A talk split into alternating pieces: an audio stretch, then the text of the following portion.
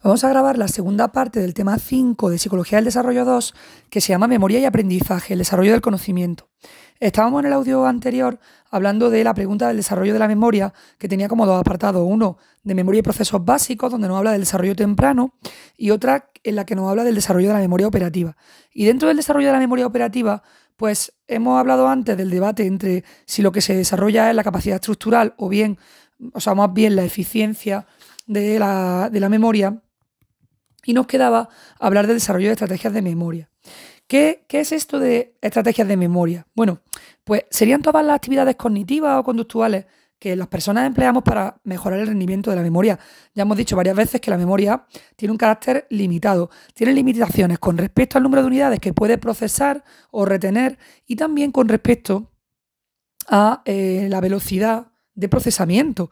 Entonces, Mm, los seres humanos somos amazing, la caña de España, y somos capaces de flexibilizar la capacidad de la memoria a través de una serie de estrategias que, aplicamos, ¿no?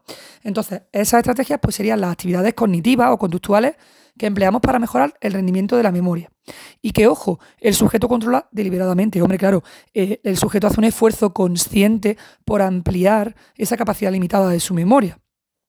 Y hay que destacar ese carácter deliberado, que esto también lo veo yo en mi pregunta de examen, porque eh, suponen planes de acción conscientemente proyectados y que ejecutamos con el fin de mejorar el rendimiento. ¿Cuáles son estas estrategias? Pues vamos a hablar de tres. Las estrategias de repetición, que son las primeras que aparecen, las estrategias de organización y las de elaboración. La estrategia de repetición, por lo que acabamos de decir, es la más básica. Es la más básica para intentar superar las limitaciones de la memoria y es la primera que se desarrolla en el individuo.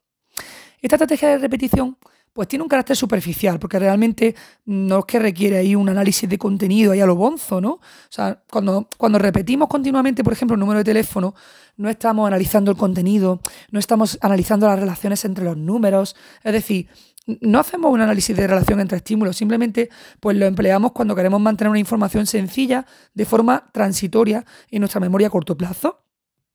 Y claro, puede también suponer eventualmente una retención más permanente porque en un momento determinado podemos pasarla a la memoria a largo plazo. Si realmente tenemos, tenemos una intención de recordar, pues yo que sé, un número de teléfono que nos están diciendo, si es para marcarlo ahora mismo, pues venga, lo repito, lo repito, lo repito en bucle y ya una vez que lo marco se me olvida, pero a lo mejor me lo estás contando y a mí me interesa acordarme mm, esta tarde y digo, venga, voy a desarrollar una regla mnemotécnica para poder pasarla a la memoria a largo plazo. Pero estamos todavía en la repetición, entonces ahí tampoco hay tanto trabajo, ¿no? Nos dice Sigler que las características de las estrategias de memoria em, suponen actividades mentales o físicas y además son voluntarias, que ya lo hemos dicho que tienen un carácter deliberado, ¿no? Eh, ¿Por qué suponen actividades mentales o físicas? Porque esa actividad tiene lugar entre la presentación del material que tenemos que recordar y el acto de hacerlo. Y nuestra intención siempre es mejorar el recuerdo, ¿no? Y luego hemos dicho que son voluntarias porque los niños usan estas estrategias en todas las fases de la memorización. Es decir, que cuando una persona, cuando un niño intenta memorizar, pues siempre repite, ¿no? Uno de los primeros estudios y de los más representativos sobre la estrategia esta de repetición la hicieron Flavel Beach y, y Chinsky. ¿Y qué es lo que descubrieron? Bueno, pues vieron que eh, había un aumento bastante notable en la frecuencia de uso de esta estrategia entre los 5 y los 10 años. Es decir, que, bueno, a partir de los 5 años el niño descubre que repitiendo, pues, pues, que puede memorizar, ¿no? Y también que la repetición guardaba una correlación bastante positiva con el éxito que se alcanzaba en las teorías de memoria, es decir, que era útil. Luego, sin embargo, hubo otros estudios posteriores que pusieron de manifiesto que lo importante en este desarrollo no era tanto la frecuencia de la repetición como el estilo de repetición. ¿Y esto qué significa? Pues básicamente que la, repetición puede ser activa o pasiva. Cuando ellos hicieron el estudio, bueno, los investigadores que hicieron este estudio, pues le pidieron a niños que recordaran listas de palabras, bueno, de 18 a 20 palabras, ¿no? Y ellos vieron que los niños pequeños tendían a repetir, o mejor dicho, nombrar individualmente cada palabra al serle presentada. Es decir, que le iban diciendo perro y el niño decía perro, gato y el niño decía gato, em, loro y el niño decía loro. Se repetían, una vez que le presentaban la palabra, la repetían justo después.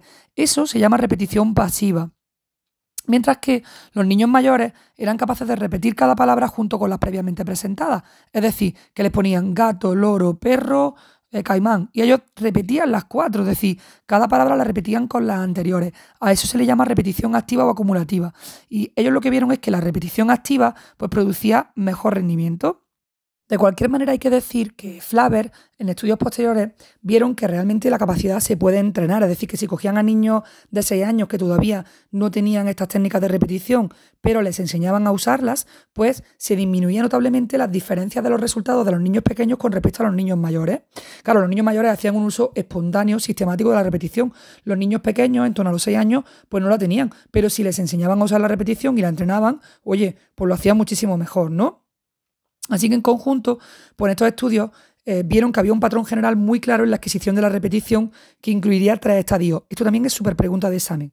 En el primer estadio, pues hasta los 5 o 6 años, lo que se ve es que la estrategia esta de repetición ni está disponible ni se puede inducir, porque es que el niño no tiene la estrategia, pero tampoco le puede enseñar. Luego ya entre los 6 o los 7 años, pues el niño eh, ya dispone de la estrategia, aunque solo la usa cuando se induce a, hacerlo, ¿no? Mediante entrenamiento con instrucciones explícitas. Es decir, que de los 6 a los 7 años puedes conseguirlo, pero lo tienes que entrenar. No le sale solo. Y ya en un tercer estadio, a partir de los 7 años, pues sí que se puede hablar de un empleo maduro de la estrategia, ¿no? Porque ya el niño lo aplica de una manera espontánea y sistemática.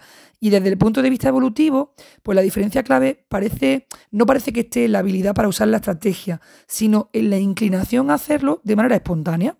La verdad que esto es interesante. Pues esto sería la estrategia de repetición. Ahora nos vamos con la estrategia de organización. ¿En qué consiste organizar? Bueno, pues consiste en agrupar la información formando categorías y, con el fin de facilitar el recuerdo, ¿no? ¿Cuál sería la principal ventaja de hacer esto? Hombre, evidentemente, si tú agrupas, por ejemplo, de tres en tres, pues estás reduciendo la unidad de información que tienes que manejar y eso va a facilitar el mantenimiento de esta información en la memoria a corto plazo. Es verdad que al mismo tiempo pues, puede suponer alguna transferencia de material hacia la memoria a largo plazo, ¿no? Y, y eso facilitaría su retención de una manera más permanente y por lo tanto una recuperación más sencilla. Así que guay, porque si formamos categorías, por un lado, podemos reducir las unidades que manejamos, por ejemplo, cuando tenemos que retener un número de teléfono la memoria a, corto plazo, pero también, ojo, eh, la memoria a largo plazo también le afecta, porque si, claro, es que casi siempre que estudiamos necesitamos tener como un, esquema mental de cómo están relacionadas las cosas que queremos memorizar. Y precisamente, claro, cuando yo estoy buscando de qué manera están relacionadas las cosas, lo que estoy haciendo es formar categorías. Y eso favorece pues la transferencia del material a la memoria a largo plazo y el hecho de que yo lo pueda retener de una manera más permanente, ¿no? Claro, ¿por qué estoy reteniendo mejor? Porque al establecer categorías, lo que estoy haciendo es un procesamiento mucho más profundo, mucho más profundo de la, información. Y eso, como hemos dicho, pues va a facilitar el recuerdo en relación con ambos sistemas de memoria y evidentemente, si lo pensamos, pues esta estrategia de organización es mucho más eficaz que la estrategia de repetición.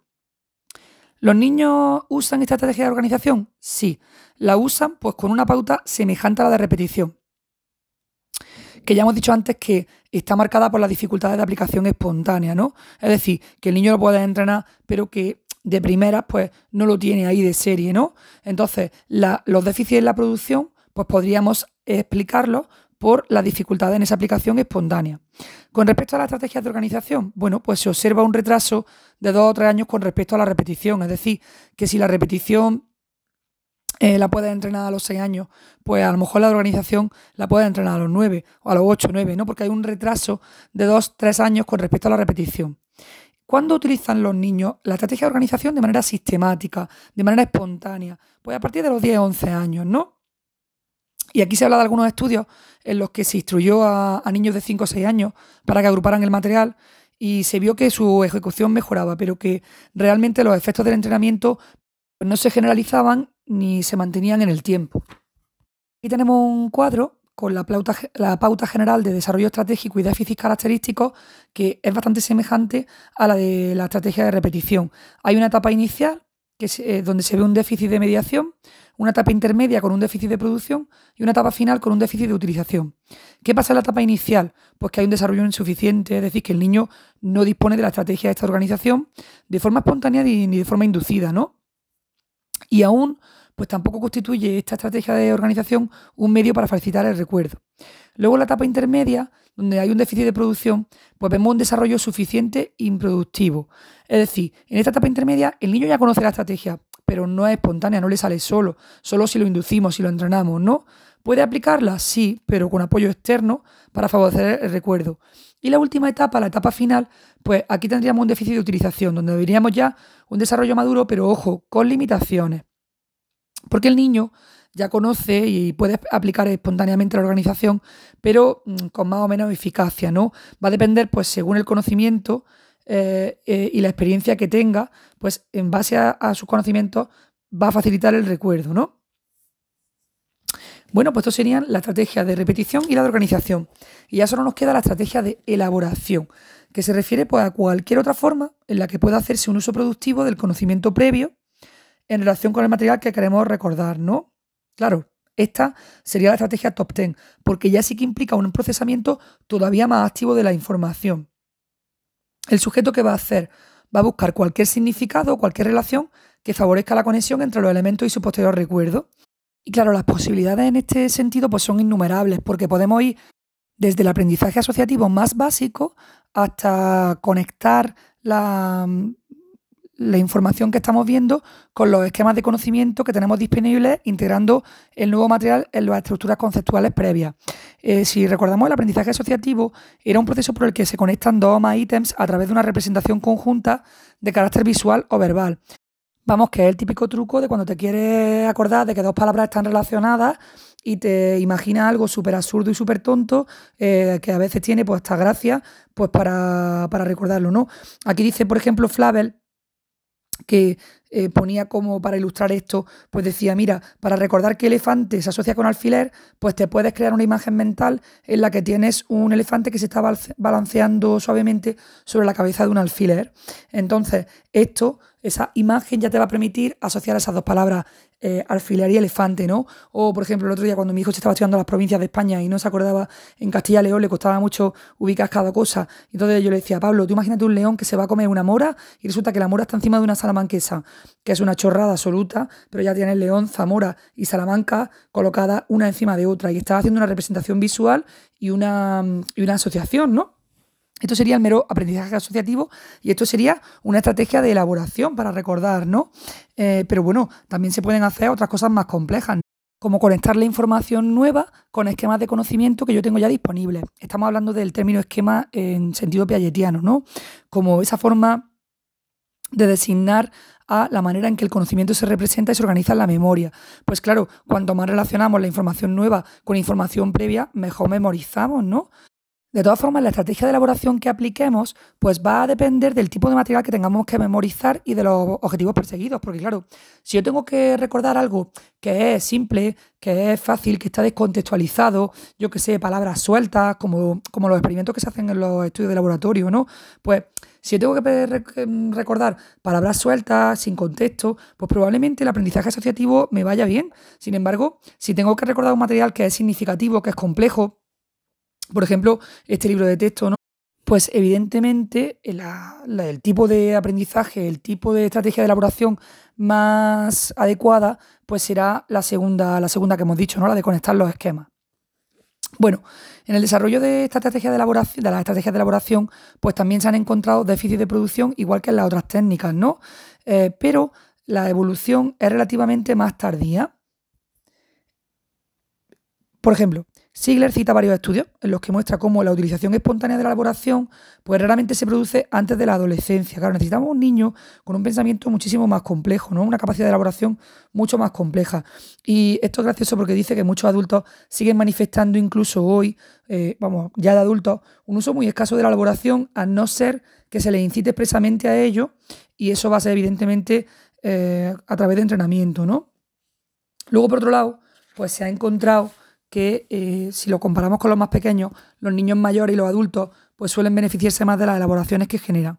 Y esto, claro, lo normal es que se deba a diferencias en la calidad de, las elaboraciones que hacen, porque las personas mayores suelen elaborar la información de, una manera más significativa, eh, porque claro, tienen mayor, mayor número de conocimientos previos. Como tienen conocimientos previos más amplios, pues es lógico que hagan unas elaboraciones más significativas y que por lo tanto tengan pues mejor recuerdo, ¿no? Y nos dice aquí que dentro del desarrollo estratégico, pues las diferencias estas evolutivas en la eficacia con la que se usan las estrategias, pues ha sido una observación común. Es decir, que la gente que estudia el desarrollo estratégico pues ha dado cuenta de que hay diferencias evolutivas en la eficacia con la que se usa la estrategia. Y en concreto, se ha visto bastantes diferencias evolutivas con respecto a la estrategia semántica. Eso fue lo que hizo que se ampliara el campo del estudio de los déficits Normalmente, tradicionalmente se reconocían los déficits de mediación y los déficits de producción, pero precisamente porque se vio que había diferencias evolutivas con respecto al uso de las estrategias estas de, elaboración, pues se incluyó otro tipo de deficiencias que son las deficiencias de utilización. Y eso se vio en los niños que ya poseen a lo mejor la estrategia de elaboración, incluso la utilizan espontáneamente, pero que no la usan porque no, no les facilita el recuerdo. Entonces, como no se benefician de ella, pues no la usan. Yo esto no lo veo muy bien explicado, pero bueno. De cualquier manera, que este tipo de deficiencias de utilización, pues lo que han hecho ha sido imponer un nuevo punto de vista sobre la última fase de adquisición de las estrategias. Eh, ¿Y qué es lo que han dicho? Bueno, pues básicamente que la, adquisición de estrategias no es una cuestión de todo o nada, ahí en plan súper tajante, sino que existe un periodo de desarrollo que va evolucionando hasta la utilización eficiente, flexible y productiva de las estrategias estas, ¿no? Y Mm, Siller y colaboradores enfatizan en este sentido pues, la complejidad de la conducta estratégica y defienden que lo que más caracteriza en todo momento a la cognición precisamente es la variabilidad inter e intraindividual de los recursos disponibles que tenemos las personas para pensar, solucionar problemas en todos los campos. Y pues claro, ellos dicen, mira, que el desarrollo eh, supone sobre todo un progreso en la capacidad para seleccionar adaptativamente entre todas las múltiples alternativas que tienes disponibles. Y eso es lo que va a hacer que vayas mejorando tu ejecución y tu aprendizaje. Así que destacan la variabilidad inter e intraindividual de los recursos disponibles para pensar y solucionar problemas. Bien, los factores particulares que se han señalado como responsables de estos cambios, ¿cuáles son? De los cambios en el desarrollo estratégico, evidentemente. Bueno, pues se han destacado cuatro contribuyentes eh, principales, que serían las experiencias escolares, el aumento del conocimiento de base, hombre, cuanto más sabes, más fácil es recordar, ¿no? El aumento de la comprensión metacognitiva de las tareas, es decir, el uso de la metamemoria, que en la introducción del tema dijimos que era la capacidad de la memoria de mejorarse reflexionando sobre de qué manera tú memorizas, ¿no? Y por último, el decrecimiento de los recursos cognitivos, ya sea de recursos atencionales o de memoria operativa. Así que serían esos cuatro factores. Y este último factor pues lo hemos considerado bastante en un apartado anterior, ¿no? El de la memoria operativa, por lo que eh, para concluir el capítulo, lo que vamos a hacer es hablar precisamente de los otros tres. Entonces, el último apartado de este capítulo 5 se llama Memoria, Conocimiento y Educación. Y en él lo que vamos a hacer es ver esos cuatro eh, factores particulares que serían los responsables de los cambios en el desarrollo estratégico a la hora de memorizar. Bueno, vamos a seguir entonces con la pregunta de memoria, conocimiento y educación. Menos mal que ya he dormido porque es que ayer estaba hecha polvo y tenía la voz cascaísima. Que la verdad que me escucho y parezco Colombo con el puro. En fin, bueno, pues vamos a este apartado que es súper fácil, bastante intuitivo y yo veo un mogollón de cosas que son preguntas de examen. Tenemos dos partes, la de memoria y conocimiento y la parte de memoria y educación. Con respecto a la memoria y el conocimiento, bueno, pues lo primero que nos dice es que, en cierto modo, podemos decir que el conocimiento es memoria. Claro, porque lo que conozco, mm, chiquillo, lo tengo memorizado, ¿no? Y esta relación entre conocimiento y memoria pues se ha visto corroborada desde el punto de vista empírico, es decir, que ha habido estudios que lo demuestran, ¿no? Hay un montón de estudios que documentan el efecto que tiene tan importante sobre la memoria infantil el grado de familiaridad con el material a recordar. Es decir, que si yo te pido que recuerdes algo y eso para ti es familiar, es decir, que lo puedes asociar con cosas que ya tienes, pues eso tiene un gran efecto sobre la memoria en los niños, ¿no? Bueno, en los niños y en los adultos. Y esto ocurre tanto con materiales simples como con materiales complejos. El, efecto positivo que, se, que ejerce la familiaridad de lo que se debe recordar pues se ejerce eh, tanto a través de un aumento de la velocidad de procesamiento, es decir, que si el material es conocido, es familiar, lo voy a procesar más rápido, ¿no? Esa información específica la voy a procesar más velozmente y precisamente este aumento de la velocidad de procesamiento es la que va a hacer que reduzcamos las demandas de la memoria operativa. Ya lo dijimos antes, ¿no? Eh, si el, si, la, si el procesamiento de la información es más rápido porque lo conozco, voy a liberar carga cognitiva, entonces voy a reducir las, las demandas de la memoria operativa. Luego hay otros efectos que pueden contribuir al resultado este de que eh, las cosas familiares se recuerdan mejor. En primer lugar, la accesibilidad de los elementos, el establecimiento de las relaciones entre ellos y luego la aplicación deliberada de estrategias. Es decir, que todo lo que tiene que ver con que esa información es familiar y por lo tanto yo puedo acceder más fácilmente a cosas relacionadas, puedo establecer relaciones entre lo de fuera y lo que tengo en mi memoria y además aplicar estrategias, pues todo eso va a hacer que se demuestre que el conocimiento es memoria y que cuanto más familiar me resulta lo que tengo que recordar, pues más mejor voy a recordar, mejor voy a recordar, ¿no?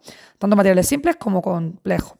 Ahora nos hablan de las diferencias evolutivas y de las diferencias entre expertos y novatos, porque, claro, hemos dicho, se ha defendido mucho, y lo hemos visto en Psicología del Desarrollo 1 y especialmente ahora en el 2, que, que el tema de memorizar mejor o peor tenía que ver con diferencias evolutivas cronológicas de dominio, de dominio general, es decir, que cuanto más mayor era el niño, pues mejor podía recordar. Vale, eso es cierto, pero cada vez más se defiende la idea de que hay muchas diferencias evolutivas que realmente las podemos entender e interpretar mm, mejor como simples diferencias entre expertos y novatos. Es decir, que a lo mejor tú estás en un momento evolutivo superior al mío en el que deberías recordar mejor, pero como yo sé más del tema que tú, pues yo te gano al memorizar, pero claro, evolutivamente se supone que tú recuerdas mejor que yo, pero es que como yo sé más que tú del tema, entonces por eso hablaríamos de que la diferencia en el recuerdo o en la capacidad de memorizar se debería más que al momento evolutivo, se debería más que a eso, al hecho de que uno sabe más que el otro.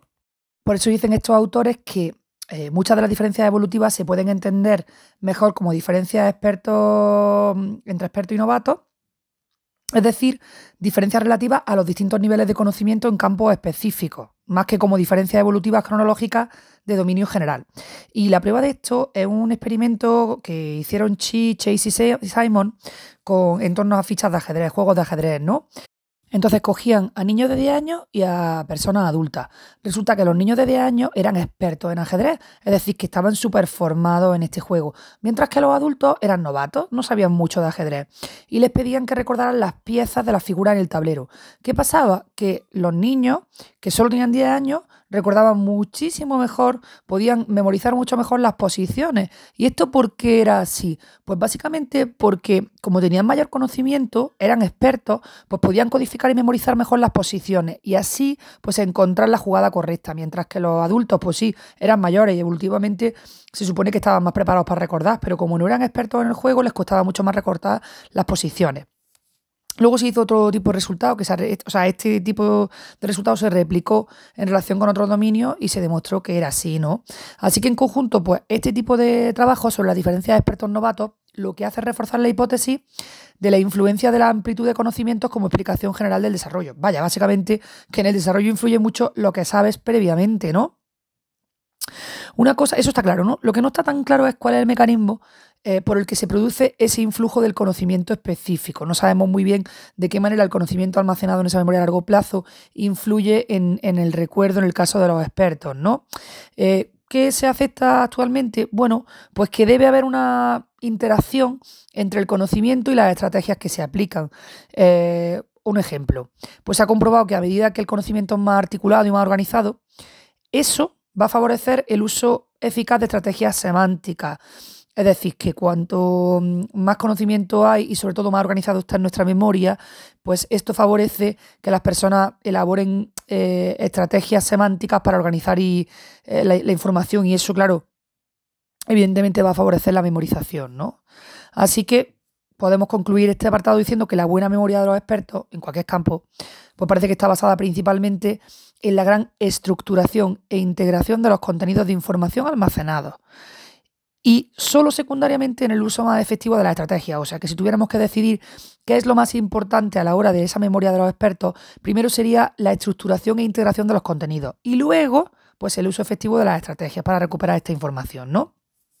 Así que lo que vendría a decirnos todo esto es que lo más importante no es la acumulación cuantitativa de los, de los conocimientos, o sea, no que sepas mucho de algo, sino que tienes muchas interconexiones entre lo que sabes. Es decir, que no, no tienes una acumulación de datos inconexos, sino que cuanto más relacionado está todo lo que sabes, pues y más organizado, esto va a favorecer eh, ese comportamiento de experto que, claro, memoriza mejor y tiene un fácil acceso eh, muy rápido a la información relevante y que puede establecer relaciones entre los conocimientos que tiene, haciendo, y esto permite un uso más eficiente. Yo estaba pensando ahora mismo, por ejemplo, en el tiempo que yo llevo estudiando psicología, que, bueno, llevo muy poquito, llevo solo tres años, pero yo me voy dando cuenta que cada vez que cojo una asignatura que hace, que hace referencia a otras cosas que he estudiado en otras asignaturas, claro, mi aprendizaje es mucho más significativo, porque hace que se refuercen las conexiones entre todas las cosas y tenga una como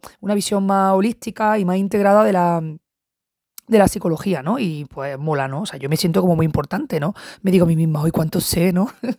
de esto, ¿no? Pero es cierto, ¿no? Es cierto que cuanto más se, cuanto más te suenan las cosas porque las has visto en varias asignaturas, ese aprendizaje es mucho más significativo y empiezas a ser, pues, un experto, ¿no? Que es lo que estamos buscando poco a poco los que estamos aquí, pues, dando pasitos en la UNED.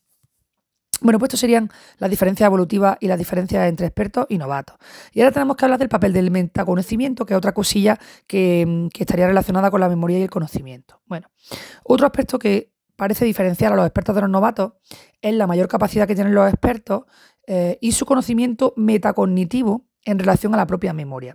Es decir, que las personas que saben mucho de algo, pues además son mucho más conscientes de cómo lo saben, ¿no? Eh, no solo el contenido, sino el proceso de control metacognitivo, ¿no? Entonces, ¿qué se ha, se ha visto? Pues cuando se han hecho experimentos, desde el punto de vista empírico, pues han encontrado dificultades para establecer esa relación, eh, esa relación entre la metacognición, el conocimiento metacognitivo y la, la memoria, pero eh, eso ha sido principalmente porque los estudios, los, planteamientos empíricos que se han hecho, pues han cogido modelos bastante simples, un poco teletábicos, y las medidas que se han usado pues no son muy confiables. Pero de lo que se ha podido deducir de todos los experimentos, lo que se puede reflejar en los estudios, lo que se ve reflejado en los estudios, es que la metamemoria no está directamente relacionada con un comportamiento estratégico eficaz. Esto lo veo yo un mogollón de preguntas de examen, ¿no? Que te pongan, ¿la memoria es verdadero o falso? ¿no? O sea, la, memoria está directamente relacionada con el comportamiento estratégico. Pues no. La metamemoria no es que esté directamente relacionada, sino que está relacionada indirectamente porque es fundamental la interacción de la metamemoria con el conocimiento de base.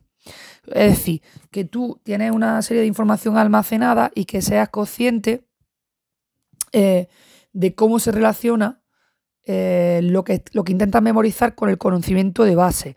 Eso es lo que determina el efecto más o menos positivo en el recuerdo. Y esto precisamente es lo que hace que en la actualidad pues ya nadie asuma que la metacognición implica sin más buena cognición, sino que lo que hace es que se apela a modelos de relaciones más complejas, que incluyen todos los aspectos que afectan al uso de las estrategias, pues el tipo de tarea, la dificultad de la misma, la edad de los niños, y, entonces, en este sentido, pues Presley y otros hablan del buen usuario de estrategias. Lo que enfatizan ellos es que para actuar estratégicamente, pues no es suficiente ser, con ser capaz de realizar ciertas operaciones cognitivas. Y luego afirman también que las variables estratégicas van a interactuar con las de conocimiento y de metaconocimiento. Bueno, aquí nos dice, no hay que olvidar que la relación entre memoria y metamemoria es bidireccional de manera que la propia ejecución suele conllevar una mejora en el metaconocimiento y en la autorregulación con subsecuentes. La verdad que está un poquito abstractillo además, ¿eh? pero bueno, pues ya está. Esa otra pregunta de examen, que la relación entre la memoria y la metamemoria es pues unidireccional, bidireccional, adireccional, lo estoy inventando todo, pues bidireccional. Bien, última pregunta de este tema, que es memoria y educación. Esta me gusta a mí porque, claro, trabajo en educación, pues me gusta porque veo cosillas que tienen, que tienen sentido eh, en el aprendizaje de los alumnos, eh, el aprendizaje significativo, lo que vamos a hablar ahora, ¿no? Bueno, lo primero, cuando un niño entra a la escuela, pues tiene que afrontar de manera regular tareas de memoria, porque nos piden, le pedimos a los niños que memoricen, ¿no? Y eso, claro, va a suponer en su vida un progresivo conocimiento de sus capacidades y limitaciones, porque el niño va a ir viendo hasta dónde llego. Entonces va, a conocer cuáles son sus capacidades y sus limitaciones. Y también pues, va a haber una creciente mejora de las estrategias que emplea para afrontar esas tareas que le pedimos de memoria. Una cosa que se destaca y que es bastante obvia, ¿no? Es que la propia escolarización y las experiencias que conlleva, pues es el principal factor que determina el notable desarrollo de las estrategias de memoria que se producen en los años escolares. Es decir, que el hecho eh, de estar en el colegio y que te pidan frecuentemente tareas de memoria, pues es un factor determinante en que se desarrolle tu memoria. ¿Y cómo se ha demostrado esto? Hombre, pues porque hay un montón de estudios transculturales donde se han visto niños en cuyas culturas los niños van al cole y por lo tanto reciben una educación formal y otras culturas en las que los niños no van al cole. Entonces, ¿qué pasa? Que los niños que pertenecen a culturas que no reciben una educación formal, pues tienen una conducta estratégica claramente inferior a la de los niños escolarizados, que es bastante lógico, ¿no? Es verdad que los profesores no enseñan estrictamente o explícitamente estrategias para memorizar. Hombre, a ver, a los niños les damos técnicas de estudio, pero es verdad que desde que son chicos les pedimos que memoricen y tampoco les estamos diciendo, venga, te voy a dar esta regla mnemotécnica, te voy a dar esta estrategia. Bueno, no, no se enseñan explícitamente, pero la escolarización eh, implica un montón de actividades que van a ser un factor clave en el desarrollo de la, conducta estratégica, porque todo lo que son tareas de repetición, agrupamiento, clasificación, tareas de recuerdo, pues todo eso va a hacer que mejore la memoria ¿no? y que se desarrollen estrategias. Eh, antes estuvimos hablando, en el apartado anterior, estuvimos hablando del desarrollo de estrategias de memoria y vimos las estrategias de repetición, de organización y de elaboración. ¿Cuál es la estrategia que se empieza en el cole? Pues la de repetición, ¿no?